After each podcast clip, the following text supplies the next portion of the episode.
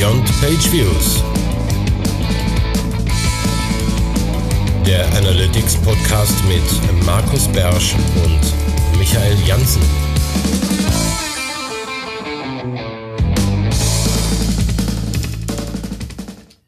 Herzlich willkommen zur neuesten Folge Beyond Page Views. Hier im wunderschönen April haben wir es noch geschafft, die Folge aufzunehmen. Und wir heißt heute einmal Michael Jansen, das bin ich. Dann ist mein kongenialer Podcast-Partner am Mikrofon, der Markus Beersch, auch wie immer dabei. Hallo und herzlich willkommen auch von mir. Und weil es diesmal was Besonderes ist, haben wir auch einen Gast in der Sendung. Und zwar den Tom, Tom Seithamel von SEO Ratio. Und der stellt sich jetzt auch gern kurz vor, nämlich an. Ja, genau. Also dann auch von meiner Seite erstmal Hallo in die Runde. Und äh, ich freue mich jetzt mal hier auch mal so, zu so einem Nicht-SEO-Thema dabei sein zu dürfen. Sehr schön, Tom. Tom, weißt du nicht, wo wir uns kennengelernt haben? Erinnerst du dich? Ich habe gestern überlegt. Hey, das ist das ist fies. Äh, das war das wahrscheinlich fies, äh, irgendwo so bei beim Alan Webb im, im Pubkeller oder so bei Nee, viel später. Fünf Bieren oder so. Ähm, viel später. Nee, dann, dann Day. Beim SEO Day, Day im Startplatz. Das war irgendwie erst vor ein paar Jahren. Ah, okay. Ja, sind wir jahrelang aneinander vorbeigelaufen. Ja, äh, das passiert mir leider öfter. nee, ähm, nein, das wusste ich nicht mehr. Schau, aber dann ist es ja auch schon ein paar Jährchen. Ja. Genau. So, super. Genau, und äh, du erzählst uns heute ein bisschen was über Matomo, unser Ding des Monats. Für diejenigen, die es nicht kennen, äh, unter Matomo und, und gibt's den Namen Pivik. Warum, wieso, weshalb das jetzt anders heißt, kommen wir nachher zu. Aber wir starten erstmal mit unseren Fundstücken. Denn Housekeeping haben wir nichts, Mark Markus, oder? Nö, es gibt nichts zu keepen im Haus eigentlich. Es sind zwar ein paar Termine inzwischen vergangen, aber ähm, da wir ja so ein spannendes und nicht so Google-lastiges Thema heute haben, brauchen wir da keine Zeit opfern, glaube ich. Sehr gut, dann direkt zu unseren Fundstücken. Und zwar, ich darf anfangen mit einem Thema, was Lunametrics behandelt hat im April. Und zwar geht es darum, dass auf Landingpages auch Analytics gehört. Eigentlich selbstverständlich, finde ich aber ich entdecke immer wieder, dass das nicht jeder beachtet. Dann benutzt man Lead Pages oder irgendwas anderes und ist da halt kein Analytics drin. Oder es ist auf einer anderen Domain und dann äh, hat man kein äh, Cross-Domain-Tracking und ähnliches. Und darum hat Lunametrics sich hingesetzt und hat da einen Artikel zugeschrieben mit Best Practices rund um Landing Pages und wie man sie am besten in Analytics tracks mit Conversion etc. Genau, einfach durchlesen. Hast du noch was zu, Markus? Äh, nee, eigentlich nicht super. genau, fast genauso wenig wie zum nächsten Punkt. Ähm, äh, da geht es eigentlich nur darum, dass ähm, äh, man in BigQuery in jetzt auch Beispieldaten haben kann. Äh, ich habe dazu einen Blogpost in die, äh, also von Google, ähm, in die Shownotes gepackt. Und ich finde es deswegen äh, interessant, weil also ich selber habe mit BigQuery noch nicht, nicht so furchtbar viel gemacht, aber es ist ja genau der Punkt, ähm, man kann dann jede Menge oft quelloffene Daten sich reinziehen äh, und anschauen, aber ähm, oft ist das nicht das Richtige, wenn man, wenn man einsteigt einsteigen möchte oder man möchte eben auch mal mit Google Analytics Daten spielen und ich ähm, hoffe darauf, dass ähnlich wie bei ähm, der Verfügbarkeit halt des Demokontos für Google Analytics mit dem Google Merchandise Store, äh, Store ähm, dass man hier eben, eben eine gute Starthilfe bekommt. Und wer da schon mitgearbeitet hat, der darf uns da gerne seine Erfahrungen mitteilen und vielleicht auch hier, wie auch immer, wenn es umfangreiche Erfahrungen sind, auch mal hier zu Gast sein. Man weiß es nicht. Genau. Genau, und ich, ich, ich finde es ja super spannend. Endlich, dass man mal mit BigQuery, ohne dass man äh, ein 360 haben muss, einmal rumspielen kann, was ist eigentlich möglich. Weil ja. bisher, um, um, um Rohdaten zu bekommen, muss man ja 360 Suite haben und dann die Ex im exportieren und dann kann man das damit arbeiten. Und jetzt haben wir sozusagen den Demo-Store und die passenden Beispieldaten ja. in BigQuery schon. Also damit sollte eine Hürde weniger da sein, auf jeden Fall, da einfach mal reinzugucken. Ich finde es halt auch ganz gut, dass man mit solchen Daten dann auch ein bisschen mal experimentieren kann. Äh, äh, Gerade jetzt auch über das Google Data Studio oder so weit, wo man dann halt auch verschiedene Visualisierungen noch äh, starten kann, äh, geht ja auch BigQuery zum Beispiel als Quelle und äh, dann macht es natürlich Sinn, wenn man da einfach auch schon mal ein paar so Sample-Daten dann hat. Genau. Sehr schön. Der nächste Punkt, genau, dann hätten wir zu BigQuery und Beispieldaten, äh, glaube ich, alles gesagt. Einfach mal ausprobieren, wer, dann, wer sich damit mehr mit beschäftigt, einfach mal Bescheid sagen. Vielleicht finden wir jemanden, der uns das mal genau erklärt, was man da alles mitmachen kann. Ich mache dann nämlich auch viel zu wenig mit. So, nächster Punkt. Performance Benchmarks für Online-Shops von Konversionskraft. Die haben sich wieder mal hingesetzt und haben die Ladezeiten von Online-Shops gemessen. Meiner Meinung nach äh, nicht so sinnvoll. Also die haben halt gemessen, wie ist die Ladezeit von den wichtigsten Shops und so und äh, wie verhalten die sich so. Und ich finde halt äh, erstmal so ein Durchschnitt halt immer doof und halt auch Ladezeit ist halt nun wirklich nicht mehr so relevant für, für gerade für, für Conversion, glaube ich. Oder habt ihr da eine andere Meinung? Also sie ist wichtig, aber was ist im Fokus der Seite, wann ist welcher Teil geladen und wann ist äh, above the fold etc. geladen, halt viel wichtiger als in der Ladezeit von irgendeinem Quelltext. Also ich finde es schon äh, sehr, sehr wichtig, die Ladezeit. Also jetzt auch nicht nur aus äh, SEO-Sicht, aber wenn man einfach jetzt mal ähm, drüber geht und sagt, okay, was, was könnten so auch neue Faktoren sein, was jetzt Google in ihrem Mobile-Index machen, wird natürlich die Ladezeit hier einfach noch mal ein bisschen mehr Gewichtung bekommen als jetzt auf den auf dem Desktop-Index von früher. Also deswegen glaube ich, dass das schon äh, wichtig ist, dass sich halt auch die Online-Shops da immer mehr äh, äh damit auch beschäftigen und auch da gibt's ja irgendwie fliegen ja da Zahlen Zahlen umher, ähm, wo mal Emerson auch gesagt hat, mit glaube ich 0,1 äh, äh, oder 0,1 äh, eine Sekunde Ladezeitersparnis äh, bedeutet da noch ein Prozent mehr Umsatz oder sowas. Ich habe die Zahl jetzt nicht mehr ganz so im Kopf, ja. aber das war ein sehr interessanter Artikel, der ist allerdings auch schon wieder zwei, drei Jahre her. Na, aber, ist sechs, sieben, acht Jahre ist der, glaube ich. Sechs, sieben Jahre. Der ist schon richtig ja, ja, äh, Es gab aber jetzt was ähnliches auch von einem anderen Shop, die was ähnliches gesagt haben. Die haben auch auf, auf Heller und Pfennig ausgerechnet, was die 100 Millisekunden zusätzliche Ladezeit an Umsatz kostet. Also ja. ähm, das ist jetzt kein reines Amazon. Aber, äh, aber ich glaube, damit köderst Ding. du halt auch. Also ich glaube, das, was die Jungs aus, aus äh, Bad Homburg hier versucht haben, ist ja auch genau das äh, so anzusprechen, dass die Online-Shops eigentlich wirklich die Ladezeit ein bisschen immer besser auch unter Gr in den Griff kriegen sollten und darauf noch mehr Fokus legen, als sie es vielleicht jetzt auch schon tun. Äh, auch hier natürlich im Hinblick auf HTTP 2 und solche Sachen. Also ich finde das schon ein wichtiges Thema und äh, ja, vielleicht ja, einfach ja. Den, den Finger in die Wunde zu legen legen und zu sagen, also alle Online-Shops sind langsam. Also das bringt halt vielleicht dann auch was. Ne?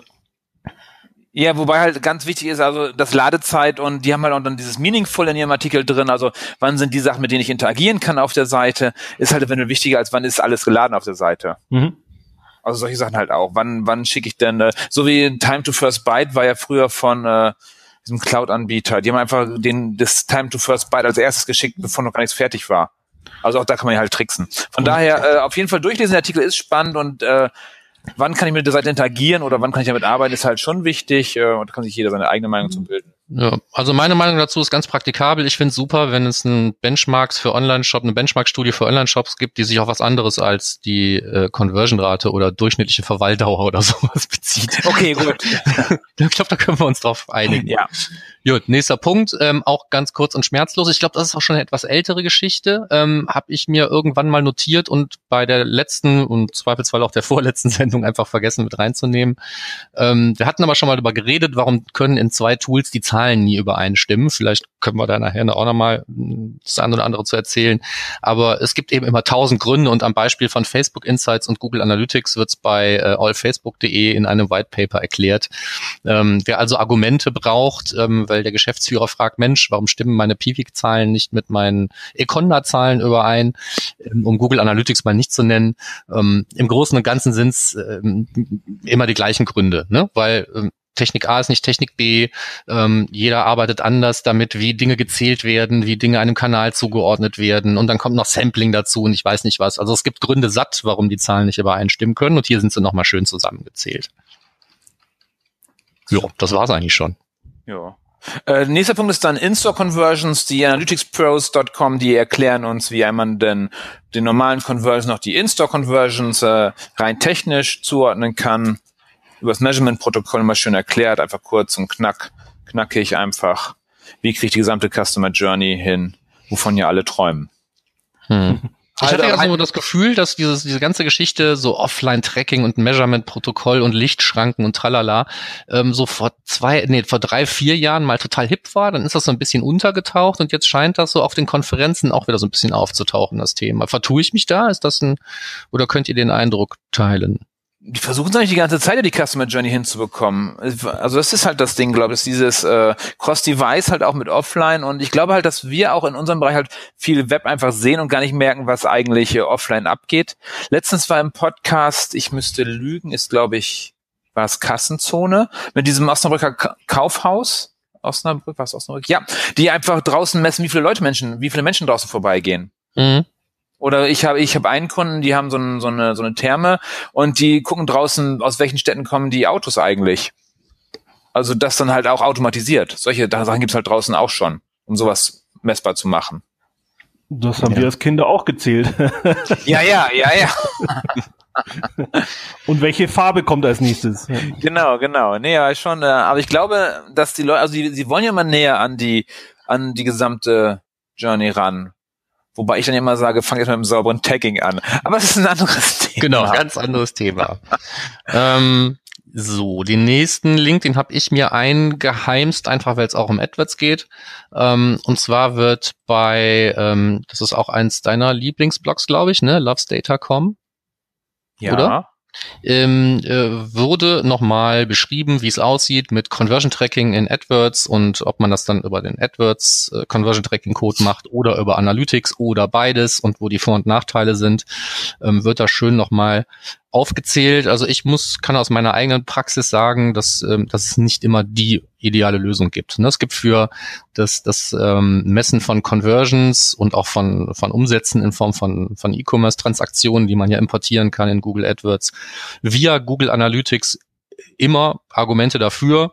Und hier werden aber auch schon nochmal schön die Argumente dagegen äh, aufgezählt. Eins fehlt mir so ein bisschen, weil oft die, ähm, die Messreichweite von dem AdWords Conversion Tracking Pixel noch etwas höher ist als äh, die das von Google Analytics. Das sage ich immer, weil ich es aber auch immer wieder feststelle. Also ja, nee, ist ja. Ja? Ähm, aber eben auch solche Sachen wie View-Through-Conversions oder Cross-Device-Conversions, wo Google ja sagt, ja, mit dem AdWords Conversion Tracking Code können wir das ein Stück weit ja auch messbar machen, Cross-Device-Conversions. Das würde einem bei Nutzung halt von Analytics, Zielimporten und so weiter einfach durch die Lappen gehen. Das ist hier nochmal mit viel weniger Worten, als ich jetzt gebraucht habe, zusammengezählt in dem Blogbeitrag. Also wer unsicher ist, mache ich dies oder das, kann sich dann nochmal schlau machen.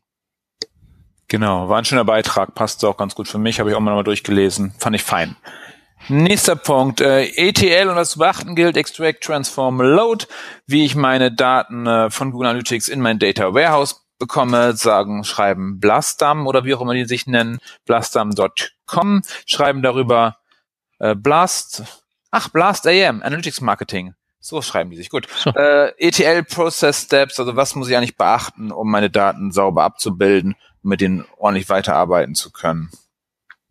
Äh, wohl mehr für welche, die halt äh, 360 einsetzen, um die Daten rauszubekommen. Genau, aber wer, wer es benötigt, einfach mal durchlesen, einfach mal angucken. Die arbeiten viel von den Basics, wie man sonst selber machen müsste. Ja. Blastam. Nicht ganz so schlimm wie Penn Island. ja, aber es ist wahrscheinlich Bla Blast AM, schätze ich. Ja, ja, klar, logisch. Na, ja, so klar weiß ich nicht. Ja, jetzt ja, nachdem du es gesagt hast, ne? Vorher ja. wäre ich halt auch nicht drauf gekommen. Manchmal hilft dir das Logo anzugucken. Gut, ja. nächster Punkt. Schnell ja. drüber Das ist dein genau, Thema. Schnell drüber. Mein Thema, genau. Ich habe, ähm, wenn ich es versprochen habe, ähm, nochmal einen, ähm, also ich habe jetzt ein oder zweimal Gelegenheit gehabt in einem, auf einem Barcamp zum Beispiel, dann vergangenen, ähm, was über das Thema R zu erzählen und ähm, ähm, das, das Angebot war, mich dabei zu begleiten. Also ich habe für jeden, der noch nie in R sich umgetan hat, habe ich einfach meine zwei Wochen Vorsprung genommen und in Folien gegossen und habe einfach erzählt, was ich da ähm, was, was mir da so passiert ist auf dem Weg, sich, mich mit R auseinanderzusetzen. Und ich habe einige Kurse mitgemacht und habe gedacht, den besten, den teile ich jetzt nochmal. Also den nach meiner Meinung für den Einsteiger besten Kurs. Cool. Der wohnt bei datacamp.com und ähm, wer Bock hat, sich mit R mal auseinanderzusetzen äh, und da ohne große Vorkenntnisse ranzugehen, ähm, der kann sich da, glaube ich, ganz gut umtun. Genau. Packst du deine Folien auch noch dazu vom Barcamp? Äh, ja, klar, können wir auch noch machen. Cool. Richtig. Habe ich ja verslideshared. Wollte schon sagen, habe ich letzten die Tage gesehen. Genau, da können wir, also ich habe bisher, bisher noch fast nichts mit R gemacht, aber soll ich vielleicht auch noch mal was tun, noch mal ein paar Daten reinschmeißen und dann sortieren lassen. Äh, Tom, Tom, machst, machst du was mit R? Ähm, nee, leider gar nicht. Aber äh, es gibt auch so viele Sachen, was gerade irgendwie so parallel auch so so aufpoppen an an diesen ganzen. Also ich habe auch wenig zum Beispiel mit Angelus äh, bisher auch gemacht und so weiter. Also es gibt so viele Sachen, was man eigentlich noch mal äh, irgendwo auf dem Radar hat, mal sich genau. reinlesen will, aber irgendwie halt die Zeit nicht langt. Ja. ja, ja, ja. Wir haben wir haben auch schon überlegt, ob wir mal so einen so einen Tag oder so ein Wochenende machen, wo man sich einfach mal trifft mit mehreren, einfach mal die Sachen macht, die man immer mal machen wollte. So ein Basteltag, ja. so ein Analytics-Basteltag genau, man nee. mal vernünftig was macht. Nee, aber äh, ich habe äh, C ja auch nochmal ursprünglich gelernt äh, und C++ und äh, Visual Basic und wenn du eine kannst, dann kannst du eigentlich ganz viele. Ähm, äh, brauchst dann bloß halt die Syntax, deswegen ist so R für mich jetzt äh, ja jetzt nicht die große Hürde, irgendwann Klar. sich da mal reinzufuchsen. Ja. Hm. Ja, der Punkt bei R ist ja, dass das Programmieren, das klassische in R ja gar nicht der Punkt ist, ne? sondern dass man da eben mit wenigen ähm, Anweisungen, die meistens halt aus irgendwelchen Packages kommen, ähm, äh, ganz viele Dinge machen kann, die einem sonst in Excel oder sowas einfach unheimlich viel Zeit kosten. Ne? Ähm, das heißt, so das typische Programmieren und Schreiben eines Programms in R ist, glaube ich, gar nicht so das, äh, ähm, das wesentliche Ziel davon. Dafür gibt es auch genug andere Programmiersprachen. Was nicht heißt, dass man da nicht all das, was man in typischen Programmiersprachen machen kann, hier auch tun kann. Mhm. Aber ähm, wozu sich verquatschen? Einfach zum nächsten Punkt springen. Oder? Genau. Okay, nächster Punkt ist Kohortenanalyse. Yeah! Für Blogposts. Also bei Kohortenanalyse, das wollen immer alle nutzen in Analytics. Da ist das ja auf, auf Nutzer bezogen. Ich finde die ja ziemlich äh, unpraktisch, ziemlich unhandlich und noch nicht so richtig zum Funktionieren gebracht. Aber hier geht es um Kohortenanalyse für Blogposts dass man einfach gucken kann, okay, wann hat welches Blogpost eigentlich in Traffic gezogen und zwar nicht pro Monat, sondern wirklich in den ersten x Tagen äh, ab Veröffentlichung. Das heißt, welches, welches Blogpost hat in den ersten drei Monaten ordentlich Traffic gezogen und dann werden halt Blogposts plötzlich vergleichbar, was vorher ja nicht möglich ist, weil die ja immer äh, sozusagen Monatsaufnahmen sind oder Wochenaufnahmen. Finde ich einen sehr schönen Artikel von Luna Metrics äh, rundherum und auch ein Data Studio Template dazu. Bei den Analytics geht das halt nicht, aber in Data Studio kann man das basteln und sich einsetzen. Da kann man halt sehen, welche Blogposts haben sich denn richtig gelohnt und wo lief das Marketing richtig an, etc. Fand ich eigentlich, mhm, fand ich eigentlich sehr schön. Ja, ich auch. Hat's auch auf meine, muss ich irgendwann, wenn ich mal Zeit habe, ausprobieren Liste geschafft. Genau, eigentlich muss man ja nur auf das äh, Data Studio Import klicken und dann hat man es schon mal fertig für seinen eigenen Blog sozusagen. Ja, gut, bei mir ist das irrelevant. Ne? Also ich, ich schreibe einen Blogartikel, dann seede ich den. Ja? Siehst du? Ihr könnt dann kurz gucken, ob es lohnt. Dann kommen, dann kommen alle 20 und Feierabend. Ne? So, weißt das ist ja nicht. Das behauptest du gerade in deinem üblichen Leichtsinn. Das geht ganz einfach bei mir. Da gibt's keine Kohorten. Ich kann die Kohorten alle zum Stammtisch einladen. Okay, okay gut. Äh, nächster Punkt dann auch schon. Dann geht's gleich direkt weiter. Ja, nächster Punkt. Ähm, Alarm. Wir wollten den nicht mehr reinnehmen, oder? Ja, äh, gut, dass du es jetzt nochmal sagst, aber ähm, ich habe einen Blogpost äh, von simoahava.com äh, aus seinen GTM-Tipps reingenommen, weil ich ja gesagt habe, wann immer wir einen guten Grund kennen, machen wir es trotzdem. Ähm, das ist jetzt nicht der einzige, der kam in den letzten vier Wochen, aber das ist einer, ähm, der äh, kurz und schmerzlos ist, weil da geht es darum, wie man mit äh, Wildcard CSS-Selektoren ähm, sich vieler Probleme ähm, ähm, entledigen kann, wenn es darum geht, ähm, ein Klick-Element auszuwerten, in dem vielleicht noch irgendwelche anderen Dinge drinstecken. Also in diesem Fall war es zum Beispiel irgendwie ein Diff mit einer ID und da drin war ein Bild und ein Link oder so oder ein Span. Und ähm, man möchte eigentlich mitkriegen, wenn jemand halt auf diese Dinge in diesem Diff klickt und ich kenne das halt auch, mir ist das teilweise auch schon passiert, ähm, dass ich irgendwas messen will, dann sucht man sich was mit einer ID, guckt das an, ach ja, da ist ja was mit einer ID, prima, dann baut man dann einen Trigger für und äh, wundert sich dann, warum die Messung nicht funktioniert. Und und ähm, ähm, dann kann man natürlich diese einzelnen Elemente, die vielleicht drinstecken in so einem Container, alle einzeln irgendwie abfragen. Oder man macht es einfach mit so einem CSS Wildcard Selektor, was viel ähm, eleganter ist. Und deswegen habe ich gedacht, den Tipp teilen wir hier nochmal. Weil jeder, der mit dem, mit dem Tech Manager irgendwelche tiefer gehenden Implementierungen baut oder irgendwelche ganz bestimmten Dinge einzeln vermessen möchte, kommt halt an diesem Thema irgendwann vorbei. Ne? Man sucht irgendwas, man muss es irgendwie triggern, man muss es irgendwie kriegen, dann findet man eine ID, freut sich einen Knopf und äh, dann funktioniert es nachher nicht. Genau. Also sehr sinnvoll halt auch für das ganze Thema Formularauswertungen. Also wenn ich jetzt äh, zum Beispiel so ein so Newsletter-Anmeldung wird so ein Feld noch ausgefüllt oder eben nicht, genau dann könnte man eben auch über diese Selektoren sozusagen kriegt man alle die Inputfelder und kann dann eben triggern, ob es ausgefüllt wurde oder nicht. Also das äh, ähm, ist natürlich eine sehr, sehr schöne Geschichte ja. dann. Genau, ne? statt äh, das Event an jedes Formularfeld einzeln anzubinden, einfach dann hiermit zum Beispiel. Genau, genau, ja. genau. Super. Nächster Punkt. Ja, also ja. Praxisbezug genug, sage ich mal, äh, um Fall. hier genannt werden zu können. Auf Nicht ganz so nerdig wie die übrigen Sachen da. So, dann nächster Punkt ist dann ganz gar nicht nerdig. Es geht um zwölf gute Punkte im Umgang mit Google Analytics von lovesdata.com. Die haben das genannt How to Master Google Analytics in 12 Steps. Und da geht es um so einfache Sachen wie, also eigentlich um Basic-Sachen, wenn ich ehrlich bin. Also es wäre schön, wenn sie Basic wären. Also Basic definiere ich, dass sie auch alle machen. Geht es um so einfache Sachen. Step 1 ist dann äh, Ziele setzen. Hm machen viele nicht oder äh, Kampagnentag. Genau, Kampagnentag ist ein zwei, Platz zwei oder Tag Manager benutzen, den ich ja inzwischen aus der Arbeit nicht, nicht mehr wegdenken kann, den Tag Manager. Das ist ja für mich anfangs so ein Ding gewesen, wo ich sage, oh, kann man ja gebrauchen, aber jetzt, ich möchte keine Installation mehr haben ohne Tag Manager. Genau, und da gibt es halt insgesamt zwölf Sachen, auch Google AdWords verlinken, auch immer wieder schön, wo ich mir denke, ist ja eigentlich basic, die paar Knöpfe zu drücken, aber immer wieder denke ich Menschen, die dann vergessen, das zu verbinden und dann keine Zahlen, keine Umsätze haben oder dann die UTM-Parameter dranhängen. So ein Quatsch. Dafür gibt's auch bei AdWords viel schönere Knöpfe. Genau, darum geht es bei Love Data. Link ist in den Show Notes. Einmal durchlesen und bitte einfach alle zwölf Punkte äh, befolgen. Und wenn du anderer Meinung bist, lieber Hörer, sprich mich drauf an und sag, warum den einen oder anderen Punkt nicht machen willst. So, und jetzt kommt äh, unser Lieblingsthema aktuell. Nichts, ja, nichts genau. nervt mich mehr als das Thema. Nichts nervt mich ja. mehr. Ähm, das ist in der, glaub, du bist nicht oh. alleine. Ja, ja aber es, es, also es, es, es nervt mich nicht, weil es vorhanden ist, weil das sind eigentlich echt sinnvolle Sachen dabei, sondern vielmehr, weil, weil jeder was dazu sagt. Also jeder sagt da was zu und alle ganz verschiedene Sachen. Und dann denke ich mir, komm, können wir uns nicht auf einen, können wir uns auf einigen, dass ein Rechtsanwalt einfach mal was veröffentlicht und das stimmt dann? Das wird mir reichen.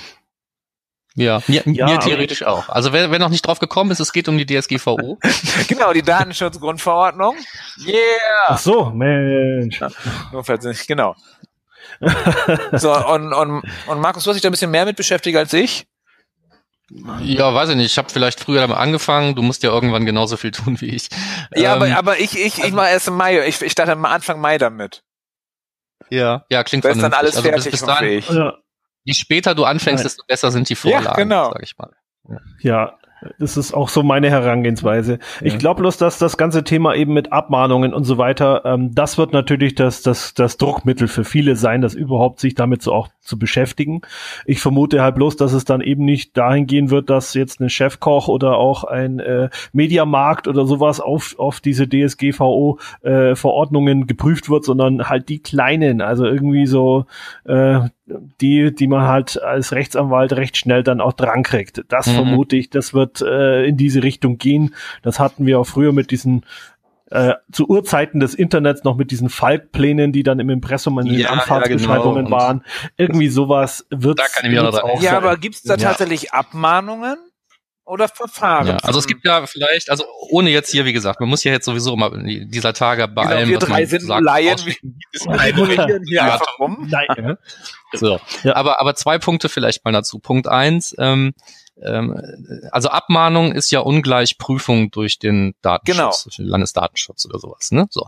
Und der, der, der Datenschutz ist ja nun mit der DSGVO dazu angehalten, eben nicht nur bevorzugt groß oder sowas zu prüfen, sondern eben erstens mehr zu prüfen und zweitens ähm, das fairer zu verteilen. Das heißt also vom, vom kleinen über den mittleren bis zum großen sollen die eigentlich alle ähm, die gleiche Chance ja, haben, hier mal so, ein, so eine Überprüfung zu gewinnen in der Verlosung. Genau. Ja? So. Ähm, das ist das eine Ding und das andere Ding sind Abmahnungen. So, und Abmahnungen sind ja sowieso schon immer ein großer Haufen übelriechenden Exkrements gewesen. Und ähm, wenn jetzt also ähm, zum Start der DSGVO ähm, von den ähm, Abmahnern dieser Welt die Crawler losgeschickt werden, kann es natürlich im Prinzip erstmal wieder jeden erwischen. Ja? Ähm, das Blöde ist halt so ein bisschen, also die DSGVO ist ja nicht nur Website- und Datenschutzbestimmungen, aber nach außen natürlich der angreifbarste Punkt. Ja. Ne? Das heißt also, wenn deine genau, Datenschutzhinweise ja. sauber sind, wie auch immer sauber zu definieren ist, ähm, dann hast du da erstmal nichts zu befürchten. Was ja nicht heißt, dass du nicht am Ende des Tages dich trotzdem mit diesem Führen eines Verzeichnisses der Verarbeitungstätigkeiten und sowas auseinanderzusetzen hast. Und das ist das, wo ich im Moment relativ viel Zeit reingesteckt habe, ähm, weil das ja auch irgendwann gebraucht wird. Ne? So und wenn dann irgendwann dann mal ein ein Auskunfts- oder Löschbegehren an dich herangetragen wird als Unternehmen, unabhängig davon, ob du eine Website hast oder nicht. Ne? Es geht ja jetzt nicht um Websites, sondern einfach nur um, um, um zu schützende Daten. Dann ähm, ist es halt prima, wenn du dann wenigstens schon mal weißt, was du da wahrscheinlich zu tun hast und nicht erst dann anfängst, dir zu Gedanken zu machen, wo könnte ich denn von dem Daten haben. Ja? Ähm, so, das, das sind, glaube ich, die Hauptherausforderungen, ähm, vor denen jetzt die meisten stehen. Und ich weiß halt nicht, wie diejenigen, die jetzt Anfang Mai starten wollen, bis dahin dann auch vernünftig irgendwie so zum Beispiel so ein, so ein ordentlich geführtes Verzeichnis zusammenkriegen wollen. Weil je länger ich jetzt dran sitze, desto häufiger finde ich irgendwelche Punkte, wo ich denke, ja gut, das könnte man ja auch mal. Ja, wie viele Punkte hast du bei dir drin? Also wie viele verschiedene Prozesse sind definiert? Ähm, das sind gar nicht so viele. Ähm, das sind das sind viele kleine Einzelprozesse, aber es geht eigentlich ähm, bei uns um, um vier Hauptbereiche. Ne? Also so Website und dann diese ganze Kundenverwaltung, Backend-Geschichte und sowas. Ja. Ne? Und ähm, ähm, dann eben noch ein, zwei andere. Aber ähm, das war's im Großen und Ganzen. Aber wenn man dann da irgendwie ins Detail geht, dann wird das irgendwann sehr viel. Ja, ne? und wenn man dann dazu sagen für die Zuhörer, der Markus ist halt sehr pedantisch. Das müssen wir halt Ja, ich bin, ja, gut, das, ja. das muss No offense, aber äh, du bist halt sehr, genau, ja, ja. das nur so zu Was recht, ja, so, aber, aber ähm, für diejenigen, der jetzt äh, immer noch meint, er ist mit einer reinen Datenschutzerklärung, ähm, die er dann irgendwann sich äh, mit irgendeinem Generator zusammenfriemelt oder so, ähm, der ist damit dann raus aus der Nummer, der der stimmt, der hat, der geht einfach fehl. Und ähm, da habe ich mir als ersten kleinen Link-Tipp einfach mal den ähm, den Campix-Vortrag mehr oder weniger ähm, vom äh, Dr. Martin Schirmbacher von der ähm, der ist jetzt bei Konversionskraft mehr oder weniger in Blogpostform erschienen. Genau, und ist ein Anwalt. Das heißt, Wichtig also, ist ein Anwalt. Genau. Er ist also, ein Anwalt. Das heißt also, wenn noch, wenn noch, wenn man, wer sich noch gar nicht irgendwie um das Thema gekümmert hat, für den ist das wahrscheinlich ein guter Einstieg. Allerdings werden wahrscheinlich die meisten sowieso schon jetzt mit Whitepapern und irgendwelchen Broschüren ähm, ich sage jetzt mal zugeschissen sein. Ne? Also wer so ein bisschen Interesse genau. gezeigt hat, der hatte schon eine Chance, da jede Menge zu lesen zu kriegen. Aber wer halt noch nichts hat, der kann da anfangen, sage ich mal. Ne? Und ähm, ja, es gibt viel zu tun. Lassen wir es einfach mal so stehen, ob wir mal zur DSGVO eine Sondersendung machen oder ob unsere Sendung im nächsten Monat sowieso völlig DSGVO geprägt sein wird, das einmal dahingestellt. Genau. ähm, da es jetzt aber noch nicht zu spät ist, habe ich halt noch ein, zwei, drei andere Link-Tipps auch noch mit dazu genommen. Der erste betrifft die neuen Einstellungen zur Datenlöschung in Google Sehr Analytics. Cool. Ähm, da hat wahrscheinlich so ziemlich jeder auch eine ah, Mail gekriegt, die meisten auch in zwei Sprachen. ähm, ich habe trotzdem aber mal was verlinkt und zwar eben den dazu passenden Blogpost bei den Internetkapitänen.de, ne? statt jetzt einfach ja, wieder irgendwelche das ist offiziellen. Ein, ist ein sehr cooler Move eigentlich von, von, von Google Analytics. Ja, finde ich auch. Ja. Also vielleicht dazu also zur Datenlöschung. Ne? Man, kann, man kann wählen zwischen 14 Monaten, 50 Monaten, irgendwas dazwischen oder gar nicht löschen. Ja? Ähm, wer jetzt sagt, geil, es gibt Datenlöscheinstellungen, ich stelle das mal alles auf 50 Monate, der sollte sich vielleicht auch schon überlegen, wie er denn im Zweifelsfall verargumentiert, warum nicht 14 Monate reichen. Ja, aber es geht auch nur um die User-Daten, es geht ja nicht um die aggregierten Daten. Nee, es geht nur um User-Daten und es gibt ja auch so eine Option, die auch standardmäßig aktiviert ist. Das heißt, wenn also der Besucher nochmal wiederkommt, dann verlängert sich eben seine Speicherfrist auch der älteren genau. Daten, die da sind. Das heißt also, es muss einfach jemand, weiß ich nicht, 14 Monate nicht mehr da gewesen ja. sein, zum Beispiel, bis dessen Daten dann da verschwinden. Ja, so ist es geplant. Genau. Darum, eigentlich Funktionieren tut's eh noch nicht. Das heißt also, es tritt auch in Kraft erst mit dem, mit dem 25.05. Genau. Link in den Show Notes. Und jetzt äh, ja. Matomo hat auch was gemacht. Ja. Ja, machen wir es vielleicht noch eben in umgekehrter Reihenfolge, weil dann sind okay. wir durch das Google Analytics Thema vielleicht durch. Ich habe es ein bisschen doof hier falsch reinkopiert. Ich ändere das nochmal kurz in den Show Notes. Also ich habe nochmal noch mal ein bisschen Linkliebe für die 121 Watt. Da gab es ja schon immer so einen relativ großen äh, und gut renkenden Post zum Thema, was muss ich tun, um Google Analytics datenschutzkonform einzusetzen. Ähm, auch hier habe ich den deswegen gewählt, weil er eben auch, sagen wir, mit anwaltlicher auch Hilfe vom Schirmmacher nur fürs Protokoll. Ja, Genau, auch nochmal. Du hast das nur gemacht, das ist aber reiner Zufall. Wurdest. Ähm, Habe ich das gemacht? Also zumindest ist der so wieder in meinen äh, in meinen ja. Fokus geraten. Das gebe ich zu. Bloß nicht hier, jetzt. hier rekursives Verlinken. Also so, hast jetzt um die Ecke wir schwächen gemacht. den Link jetzt einfach wieder durch einen, der von Termfrequenz aus den Shownotes kommt. Ja. äh, machen wir also ein kleines Link Ich merke jetzt schon in den zehn Minuten oder so, wo wir uns jetzt einfach über das Thema unterhalten, wie so, so innerlich das wieder kocht bei mir. du, genau, du hältst dich schön zurück. Wenn ich mir das anschaue, was da, äh, also wirklich jetzt, äh, auch weil wir ja hier in den Shownotes dann einige Links dann auch mit drin haben, aber es gibt ja auch noch T3N, die da auch, oder diese ganzen äh, Ratgeber, die man sich dann äh, runterladen kann und mhm. so weiter.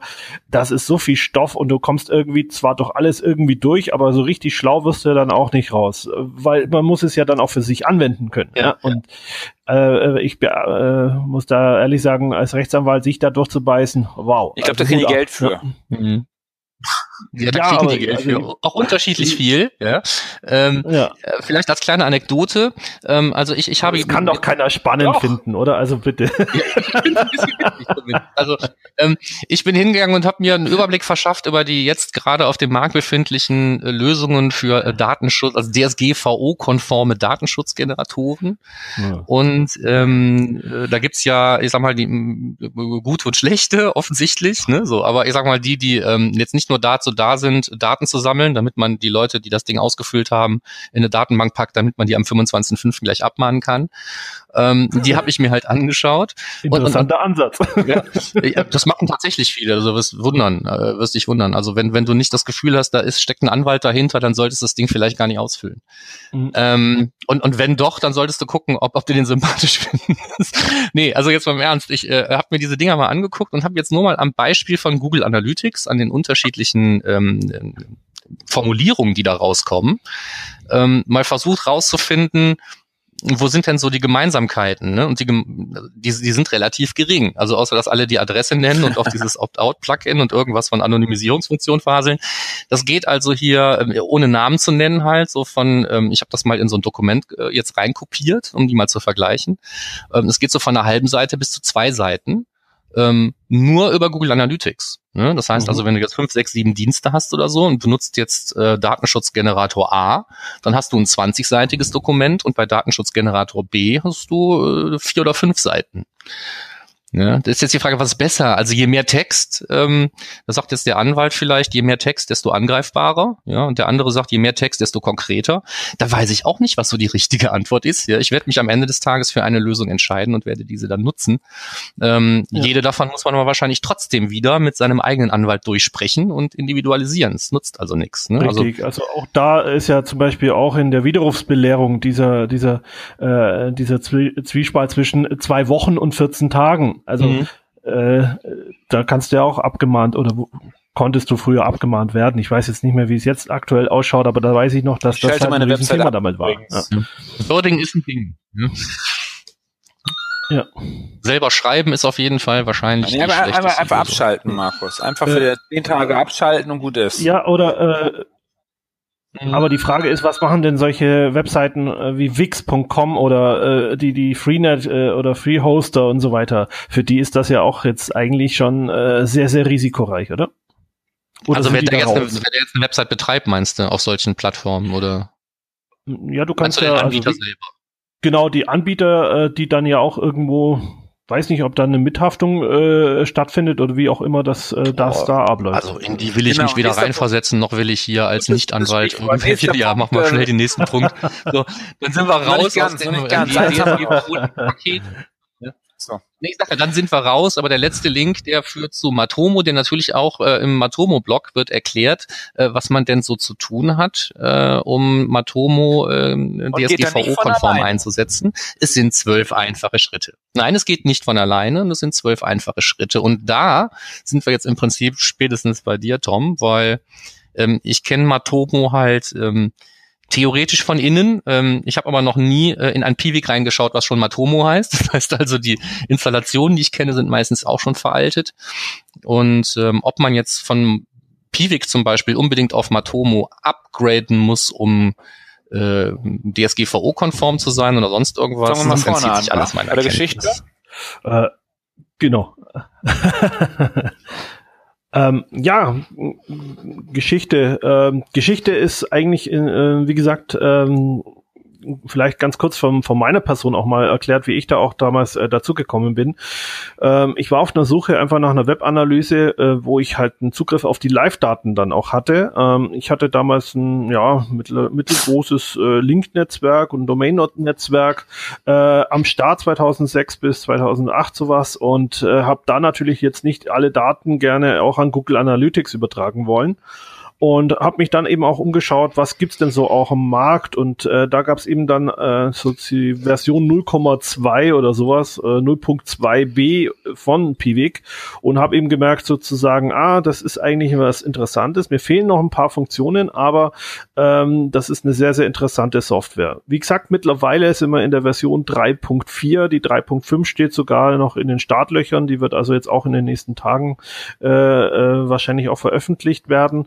Ähm, seit 3.3 heißt jetzt eben das damalige Piwik jetzt Matomo und äh, Hintergrund äh, ist eigentlich nicht äh, nicht jetzt diese diese ganze Thema äh, äh, DSGVO, sondern eben wirklich auch, dass sie gesagt haben, wir wollen uns mit unserem neuen Namen auch in das in das Thema mehr mit einbringen, weil Matomo heißt auf dem Japan oder aus dem Japanischen eben Ehrlichkeit und das ist auch was, was sozusagen äh, in Piwik immer wieder auch Thema war, war das Thema Datenschutz, das Thema offene äh, äh, offene Daten, also kein Sampling und solche Geschichten.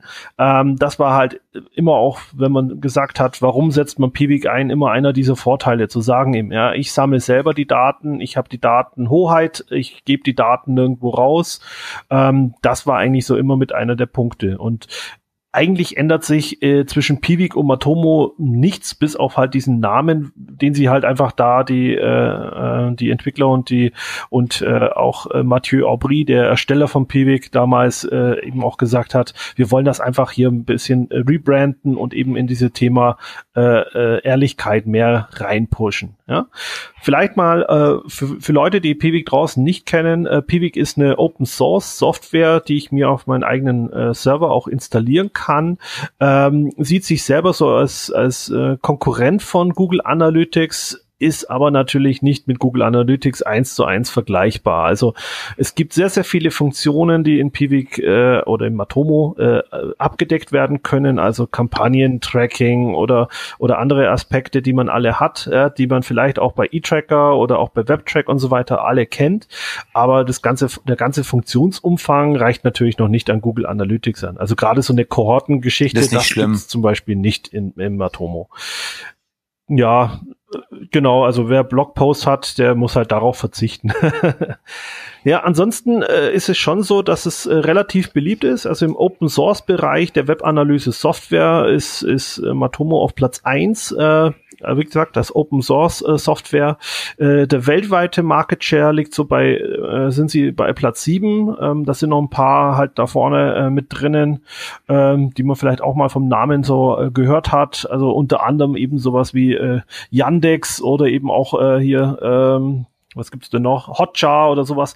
Also ähm, die sind da auch noch mit davor, aber immerhin sind wir vor äh, Stat Counter.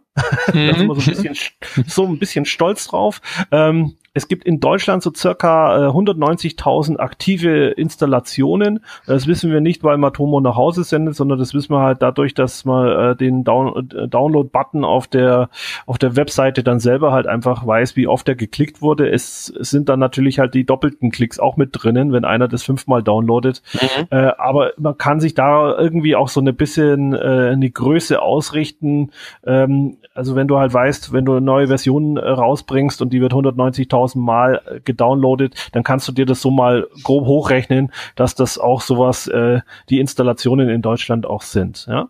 Ähm, wie gesagt, in, in Deutschland ist es halt ganz besonders beliebt. Ähm, es gibt halt verschiedene äh, Webseiten, die das auch äh, hier einsetzen. Ähm, was ich ganz interessant finde, dass auch bei denen, äh, also auch bei Matomo im Team, ähm, auch immer wieder als Referenz genannt wird, ist, ist zum Beispiel sowas wie, wie Netflix oder eben das Land Kanada. Also auch natürlich äh, hier gerade in den Kommunen wird, wird äh, Matomo häufig eingesetzt und ähm, ja, finde es halt witzig, das Land Kanada möchte natürlich nicht Daten nach Amerika übertragen, also an Google Analytics. Nachvollziehbar. Ähm, deswegen war das eigentlich ganz gut, äh, dass man die dann auch als Kunde so gewonnen hat und zeigt dann aber auch, wenn so natürlich so ein Land wie, wie Kanada das einsetzt, dass das eben nicht mehr so viel Kinderkrankheiten drinnen hat, sondern eigentlich schon so, ja, ein ganz gutes Produkt dann auch an sich ist, ja.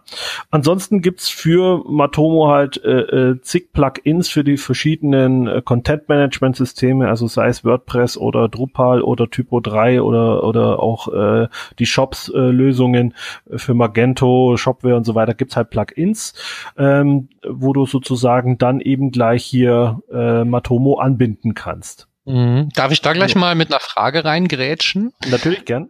Weil, ähm, also jetzt mal, Matomo besteht ja wie vieles andere wahrscheinlich auch, primär erstmal aus einem Tracking-Code, der irgendwo hin muss. Ne?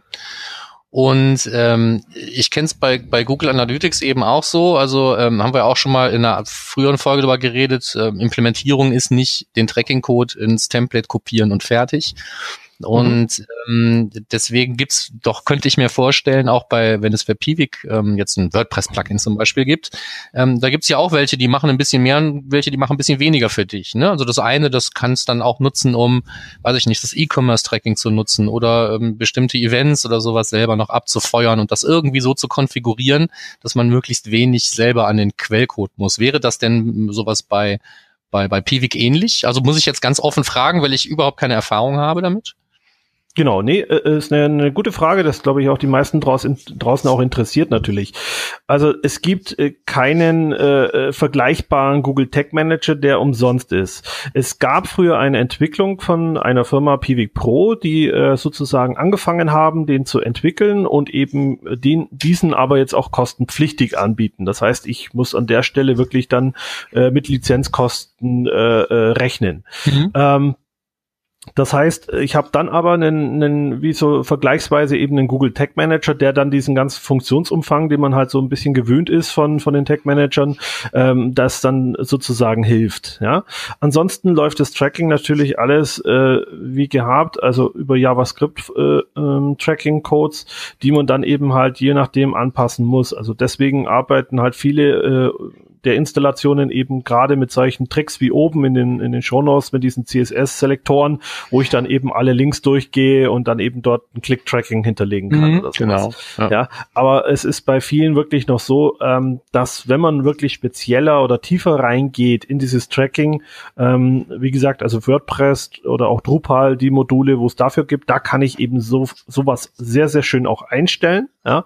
Ähm, je unbekannter so ein CMS ist, desto weniger prominent sind dann natürlich in den Plugins auch die Funktionsmöglichkeiten. So muss ja, man einfach mal vorsichtig Ja, aber so ein klassischer. Fall wäre ja zum Beispiel, jemand hat WordPress und WooCommerce und hat ja jetzt seinen Shop mitgemacht. Ne? Jetzt hat er jetzt im Moment genau. ein Plugin, wo er mit Google Analytics glücklich und zufrieden arbeitet und kriegt auch seine Umsätze ähm, in die Webanalyse. Und der sagt jetzt irgendwann, ja Mensch, ähm, aus Grund X, Y oder Z habe ich jetzt keinen Bock mehr auf Analytics, ich steig um auf Matomo. Mhm. Ähm, dann kann er sich auch ein Plugin installieren und muss sich jetzt auch nicht großartig damit auseinandersetzen und darf erwarten, dass dann auch wieder seine Umsätze wieder in, in, in seiner Webanalyse landen, nur diesmal in Matomo. Das war so der Hintergrund meiner Frage. Also wie, wie einfach nee. wäre also, dann so ein Umstieg? Genau, oder also, oder kriege ich dann zwar Seitenaufrufe, aber muss mir dann einen Riesenkopf machen, wie meine Umsätze da ankommen. Sowas in der Richtung. Ähm, nee, also wie gesagt, das eine ist eben, dass die, die meisten Plugins oder halt die Plugins äh, meistens es nur eins gibt pro Content Management System mhm. und das dann aber wirklich diese, diese Fälle dann auch abdeckt. Also Ach, man muss halt im Matomo selber dann auch natürlich ein bisschen was noch konfigurieren, dass man dieses E-Commerce-Tracking zum Beispiel aktiviert. Mhm. Äh, es gibt auch äh, Plugins, die eben Matomo erweitern können wo ich dann eben zum Beispiel nochmal einen gezielteren Funnel oder sowas oder auch AB-Testing ermöglichen kann, was jetzt so standardmäßig nicht on board ist, aber wo ich halt den Funktionsumfang halt nochmal ein bisschen äh, äh, steigern kann. Also es gibt zum Beispiel auch so dieses User Flow, heißt das Modul in äh, oder dieses Plugin für für Matomo, äh, was im Endeffekt das gleiche wie dieser Nutzerfluss in Google Analytics darstellt. Und das finde ich halt so ein schönes äh, Plugin, um zu sehen, so wie die Leute halt, sage ich mal, von der Startseite dann in die Kategorien gehen und dann hin zu den Produkten oder so weiter. Mhm. Also da gibt's schon auch immer, äh, sage ich mal, Ersatz-Plugins, die es eben da auch gibt. Oder auch eben sowas wie die Google Search Konsole, um die anzubinden. Auch das gibt's in Matomo. Teilweise leider kostenpflichtig. Äh, Finde ich halt ein bisschen schade. Als früher war das halt wirklich so eine Open Source Software äh, und äh, hat mich nichts gekostet und viele Plugins waren dann auch. Jetzt ist es so, dass äh, viele, viele geile Features, die halt. Wenn du, in, wenn in du sagst kostenpflichtig, welche Kosten sind das ungefähr? Also in einer Analytics-Welt sind das ja irgendwie über 100.000 Euro für eine Lizenz.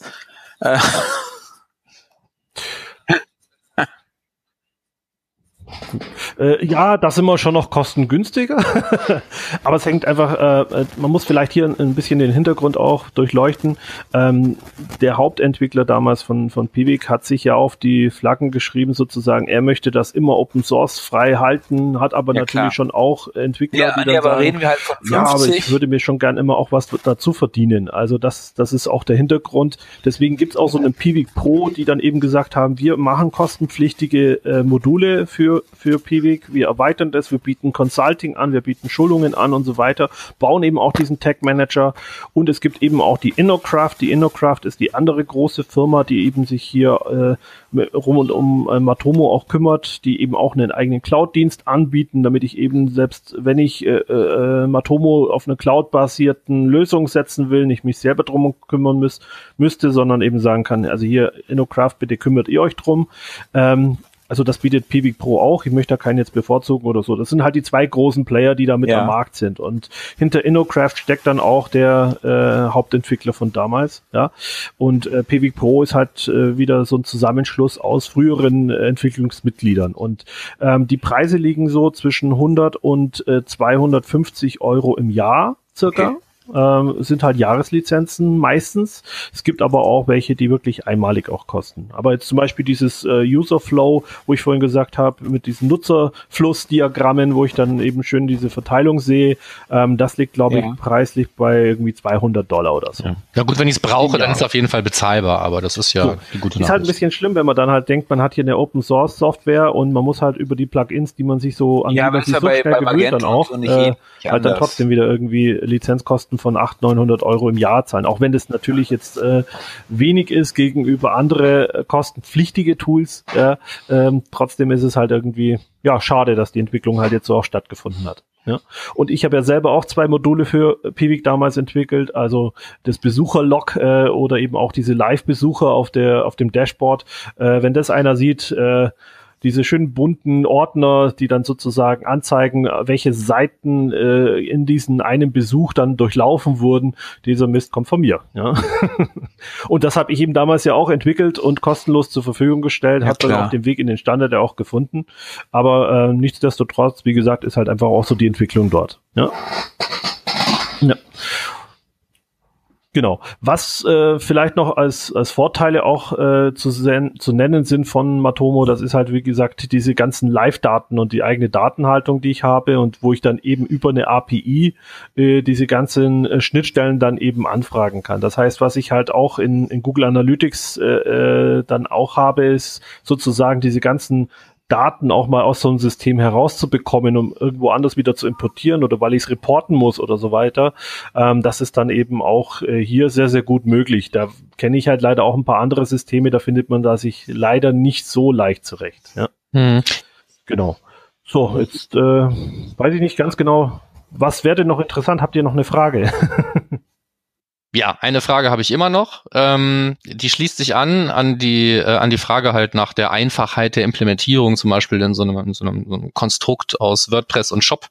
Ähm, also wenn ich jetzt der typische Anwender bin und bin wechselwillig, ähm, dann habe ich wahrscheinlich jetzt schon jede Menge Informationen gekriegt, die mir, ähm, die es mir erlauben einzuschätzen, ob ich das machen will und ob das überhaupt geht und wie schwierig das ist.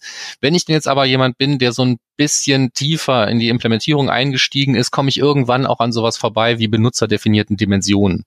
Ähm, das ist ja oft der Weg zu, zu, zu vielen Dingen, die man so individuell noch hinzufügen möchte zu dem, was man da an, an Daten äh, misst und erhebt. Sowas gibt's aber dann wahrscheinlich in, in Piwik auch, beziehungsweise in Matomo, oder? Genau, also da gibt's äh, zwei verschiedene, da gibt's ein bisschen auch eine Abgrenzung. Es gibt ein Plugin, das heißt sogar Custom äh, Dimensions, äh, wo du eigentlich so diese Dimensionen dann auch äh, verwalten kannst. Äh, standardmäßig in, in Piwik ist es so, dass äh, es dort benutzerdefinierten Variablen gibt. Fünf Stück, die kann man auch erweitern auf zehn Stück oder so weiter, ja, mhm. wie man mhm. das auch möchte. Und dort kann man dann eben sagen, pro Besuchsebene dann eben diese Werte Werte mit an Pivik übergeben und äh, nicht nur eben auf Besuchszeitraum, äh, ähm, also Session-basiert sozusagen, sondern dann eben auch auf Seitenbasis. Äh, und damit habe ich eigentlich äh, immer auch eine Möglichkeit aus dem CMS bestimmte Sachen einfach mitzugeben. Also häufig halt Abteilungen oder äh, verschiedene Sachen, ist er angemeldet oder nicht. Also mhm. solche Daten, die kann ich dann eben an, an Pivik auch übertragen. Und dann eben auch wieder selektieren und segmentieren und äh, was man halt auch aus Google Analytics dann äh, für, äh, kennt. Ja, also ähm, was ich halt äh, sehr, sehr schön auch in, in Pivik finde, ist wirklich diese äh, seitenbasierte Auf, äh, Auswertungen, die man dann eben hat, wo ich wirklich halt in einer Zeile habe, es gibt hier die, die Seite XY oder so weiter und dann eben diese ganzen Werte dann in den Spalten nebendran habe. Das, was ich eigentlich in Analytics dann unter Webseiten Verhalten und so weiter dann wiederfinde und mich da immer so auch ein bisschen durchklicken äh, muss, das habe ich in, in Pivik halt ein bisschen, finde ich, schöner angeordnet, kann ich dann äh, auch besser greifen.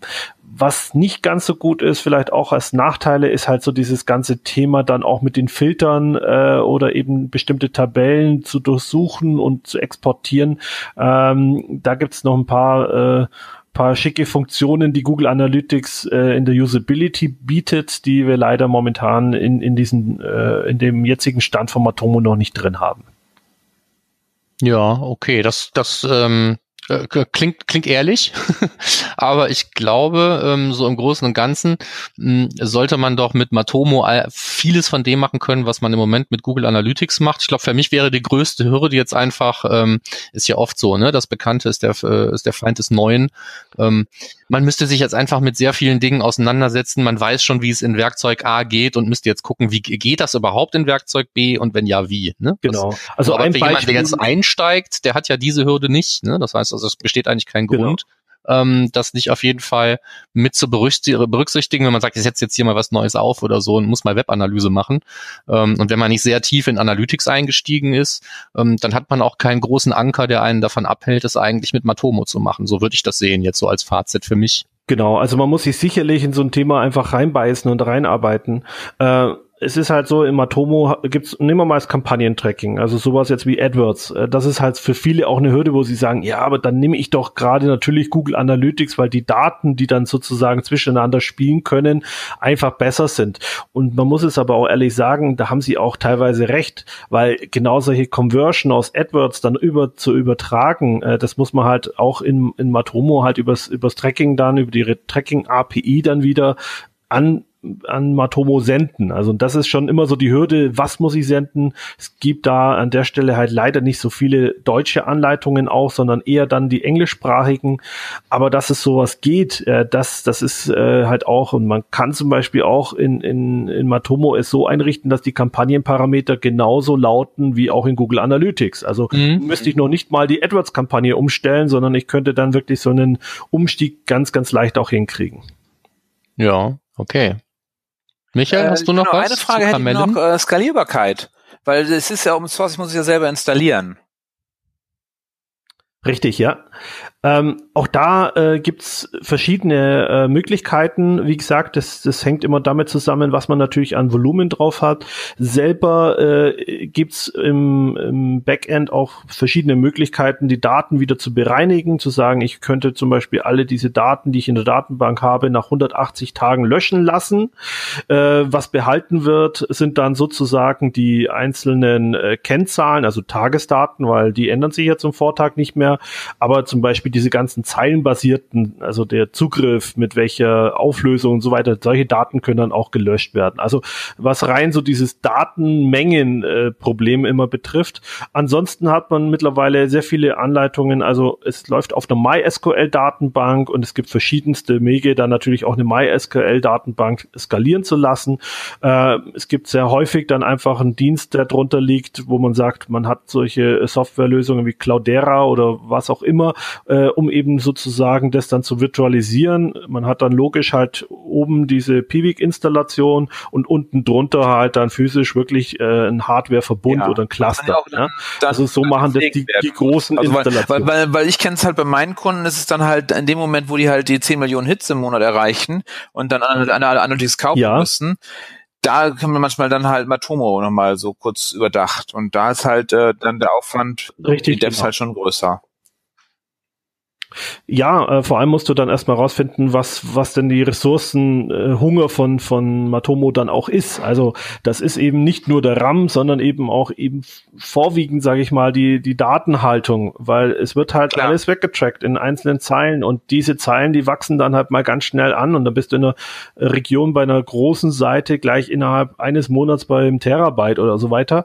Also da muss man schon auch wirklich rechnen. Aber wie gesagt, es gibt Zeiten äh, in Deutschland, Check24 setzen, glaube ich, äh, also früher haben sie es, ich weiß jetzt, ob jetzt gerade aktuell, weiß ich nicht, aber äh, Netflix zum Beispiel, die messen ihre ganzen äh, Apps und so weiter. Auch das wird alles mittlerweile mit Matomo gemessen. Also mhm. äh, und das sind ja schon ein paar. Also ah, guter äh, Punkt, ne? Also App-Tracking zum Beispiel. Ne? Also richtig genau, richtig genau. Also dafür wird zum Beispiel das sehr häufig eingesetzt und darüber eben auch wieder diese benutzerdefinierten Variablen genutzt, um zum Beispiel die Version mitzuteilen. Ja, dann kriegst du das wieder irgendwo gebacken, mhm. äh, um zu sehen, wie viele alte Versionen schwören da noch draußen rum im Universum also wie gesagt, äh, es lässt sich sehr, sehr viel mit, mit Matomo auch anstellen. Wie gesagt, die Skalierbarkeit, das hängt halt immer damit zusammen, wie gut sind meine Hardware-Jungs, die das dann aufstellen. Ansonsten muss ich mich halt dann wirklich äh, drum kümmern und eben dann verschiedene Cloud-Dienste nutzen, wie sie eben PV Pro anbieten oder eben auch IndoCraft, mhm. die sich halt wirklich auf das Thema spezialisiert haben. Bin mir sicher, dass das auch äh, Mitwald oder andere äh, äh, große Hosting-Firmen äh, auch nicht vor Riesenprobleme stellt. Aber Wahrscheinlich wie gesagt, nicht. Ja, ja. Ja sonst, sonst führe ich halt, ähm, sonst führe ich halt Matomo ein, weil ich sage so, nee, wir wollen keine Daten irgendwie nach Amerika schicken. Ja. Und wenn mir dann die Datenbank um die Ohren fliegt, dann äh, mache ich halt Amazon.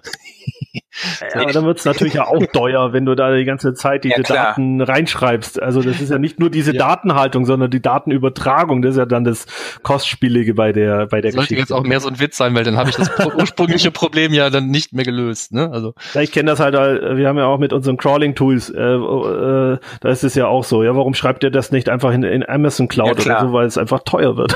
Mhm. Ja, aber wie gesagt, also da gibt's halt auch Hosting-Anbieter, die das dann auch äh, die Hardware-Probleme für mich lösen. Und wie gesagt, der Hauptvorteil, glaube ich, wirklich für Matomo ist, dass ich halt die Daten selber noch äh, äh, in der Hand habe, dass ich mich äh, diese Datenhaltung selber unter meinen Fittichen habe und deutscher Serverstandort habe und die Daten eben nicht irgendwo rausschicken muss. Und auch eben solche Sachen äh, wie eben dieses Opt-out oder sonstige äh, Funktionen schon auch einfach standardmäßig on board sind. Auch Do Not Track wird unterstützt, die IP zu anonymisieren äh, wird unterstützt. Also diese Daten, äh, Sachen, die man halt einfach von einem modernen Web-Analysesystem auch kennt und braucht, äh, äh, die sind alle integriert. Ja? ja. Vielleicht noch einen abschließenden Satz, auch weil wir vorhin auch diesen Unterschied hatten, wenn jetzt die Leute natürlich von Google Analytics umsteigen hin zu Matomo, äh, die interessiert sind oder so weiter. Äh, es gibt eine Web Association für Web äh, Analytics, ja, die habt ihr bestimmt auch schon mal früher auch hier genannt, bestimmt, ja, mhm. oder? Ah, sehr gut. Dann haben wir das an dieser Stelle auch erledigt. Nee, aber da wurde einfach vereinbart, okay, so lange dauert eine Session, also 30 Minuten oder eben 60 Minuten. Und in dieser Association, da sind dann eben viele äh, Track-Systeme äh, ähm, so, sozusagen unter einem Hut, die sich da eben auf genau diese Standards dann auch äh, geeinigt haben. Ja? Also äh, Sessions sind halt äh, in, in Matomo eben diese 1800 Standard, kann man die ändern? Ja. Und das ist halt in Genau, vom Standard könnte man ändern, aber dann braucht man sich ja, natürlich nicht wundern, wenn man umsteigt und von Google Analytics kommt und äh, die halt auch 1800 haben. Äh, dann zerschießt natürlich so manche Auswertung. Und eins vielleicht noch so am Schluss, äh, wer sich mit dem Thema Logfile-Analyse auch auseinandersetzt, auch da ist, äh, ist es so gedacht gewesen, dass Piwik auch hier dieses AW Stats oder was man halt kennt von früher noch auch ein bisschen ablösen will. Wie gesagt, ich habe halt die Möglichkeit auch in Piwik zum Beispiel Logfiles äh, zu importieren. Ja? Wenn man nicht gleich so ein ELK-Stack äh, aufsetzen möchte, kann man eben auch Piwik für solche Geschichten auch äh, mittlerweile nutzen. Ja? Das ist vielleicht auch noch ein Punkt, wo man so nebendran äh, erwähnen kann. Also das war ein super Tipp ganz zum Schluss, weil das wusste ich nicht. Mhm. Und ähm, das werde ich mir schon mal angucken, weil so Logfile-Analyse mit verschiedensten Lösungen ist auch so ein bisschen, genau. Ähm, also jetzt nicht mein Beruf, aber meine Passion. Genau, und, und da, bei Michael da, noch viel schlimmer, glaube ich. Ja? Der steht manchmal nachts auf und sucht sich irgendwo Logfile, damit er was analysieren kann, damit er wieder einschlafen kann. Genau, super. Dann wären wir jetzt soweit durch. ja. Ja. Genau. Also das Thema ist, wie gesagt, sehr umfangreich. Das mal schnell in irgendwie 20 Minuten abzuhandeln, ist, glaube ich, auch wirklich unmöglich. Äh, vor allem, wenn man dann einfach mal vielleicht, äh, können wir ja dann später irgendwann mal in der Sendung auch machen, wo man die ganzen Unterschiede noch mal ein bisschen feiner ausarbeitet äh, und eben zum Beispiel sagt, so und so könnte man zum Beispiel ein Kampagnen äh, Messing, äh, Messer oder äh, oder Click-Tracking, Content-Tracking, äh, Sichtbarkeit, äh, Sachen oder sowas. Genau, wir haben jetzt erstmal einen Überblick, das ist fein, auch das ist gut. Ja. Ja. Dass das nicht alles in 20 Minuten passt, ist auch gar nicht schlimm. Ich glaube mal, ähm, für die meisten, die jetzt diese Folge ange angehört haben, haben sie auf jeden Fall jetzt 20 Minuten mehr über Matomo erfahren als vorher. Insofern äh, ist das, glaube genau. ich, schon ein guter Deal. So, gewesen. dann kommen wir jetzt auch schon langsam so zum ja. Ende. Als erstes erstmal die nächsten Termine, haben wir aktuell nicht so viele, weil wir alle schon mal genannt haben. Aber es gibt einen Hinweis. Seid bitte vorbereitet, liebe Analytics-Helden. Äh, und zwar geht es um die Analytics Challenge, die im Rahmen des Analytics Summits im Herbst wieder durchgeführt wird. Und zwar die Vorentscheidungen starten bald wieder. Äh, ich darf keine Daten nennen, aber ich glaube am Anfang Juli, am 4. Juli ist glaube ich in Köln der Termin dafür schon mal mit Bleistift in den Kalender eintragen. Vielleicht wird es da sein. Genaueres gibt's bald äh, direkt da auf der Website vom von der Challenge oder bei uns hier im Podcast. Also bereitet schon mal eure fünf Minuten vor, oder waren das zehn Minuten, genau, Markus? Okay, ähm, eure zehn Minuten Ja, vor. 20. Man darf sogar zwölf. Auf den lokalen Ausscheidungen dürfen es auch zwölf Minuten sein. Aber das nutzt ja nichts, wenn man die nachher noch, genau, wenn man wirklich gewinnt, noch wieder vor, zwei Minuten kürzen muss. Damit wir coole Sachen sehen können. Genau, also die, die genauen Termine haben wir bestimmt zur nächsten Sendung und äh, da wieder schön mitmachen genau. und dann. Und damit wären wir jetzt auch durch. Genau. Unsere Verabschiedung fällt auch denkbar kurz aus und ähm, konzentriert sich im Großen und Ganzen auf das, was wir am Ende jeder Sendung sagen, nämlich wir freuen uns wie Schwein über Feedback jeder Art. Am aller, fast allerliebsten haben wir Bewertungen bei iTunes, weil das halt das größte Gold ist, was man so kriegen kann. Ähm, wir freuen uns aber auch über Leute, die unsere äh, Beyond Page Views Facebook-Seite äh, besuchen, liken. Ähm, und äh, der einfachste Weg tatsächlich für Interaktion und Antworten und so weiter sind, ähm, seine Kommentare, Anregungen und Fragen direkt auf termfrequenz.de im Blog zu hinterlassen, direkt äh, in, als Kommentar zu den jeweiligen Shownotes der Sendung. Ähm, man findet uns aus, auf Soundcloud demnächst vielleicht auch noch hier und da äh, an anderen Stellen, wo man äh, Podcasts vermutet. Und ganz zum Schluss dann, äh, wie immer, der Hinweis, wer uns was mitteilen möchte, was nicht in irgendwelchen Kommentarfunktionen öffentlich stattfinden soll, schreibt uns einfach eine Mail an podcast.analytrix.de. Damit sind wir durch, durch diese spannende Sendung, finde ich. Ähm, äh, klasse, dass der Tom Zeit für uns hatte und uns da als ähm, Insider ähm, mehr erzählen konnte, als wir uns in der kurzen Zeit hätten anlesen können zum Thema Matomo. Also da nochmal äh, allerherzlichsten Dank. Äh, und natürlich auch Danke von mir jetzt schon mal an alle ähm, Zuhörer, die so fleißig äh, waren und bis hier dran geblieben sind. Und dann nach mir verabschiedet sich Sicherheit auch nochmal der Michael und das Schlusswort soll dann unserem Gast gehören. Also von mir nochmal ähm, alles Gute, wir hören uns bald wieder und äh, viel Spaß mit der DFB. Genau, von mir auch nochmal kurz ein, ein, ein schönes Auf Wiedersehen und bis zur nächsten Folge. Und Tom, deine letzten Worte, die Zeit ist für dich. Ja, Dankeschön. Ich möchte mich auch bedanken, A, für, äh, damit ich ein bisschen hier auch was für Matomo und den Bekanntheitsgrad tun kann. Wie gesagt, ich war früher auch Teammitglied und äh, mir macht die Software an sich auch Spaß und äh, finde das auch ein tolles Projekt, äh, trotz aller Kritiken, die man dann auch hochpoppen. Ich hoffe, ich konnte euch so ein bisschen das näher bringen und euch vielleicht auch begeistern, dass ihr euch das vielleicht mal anschaut. Ansonsten wünsche ich euch noch ein paar schöne sonnige Tage, wenn das Wetter so bleibt, wie es jetzt jo, bei uns dann hier dann. Ciao. Bis dann. Bis dann. Tschüss.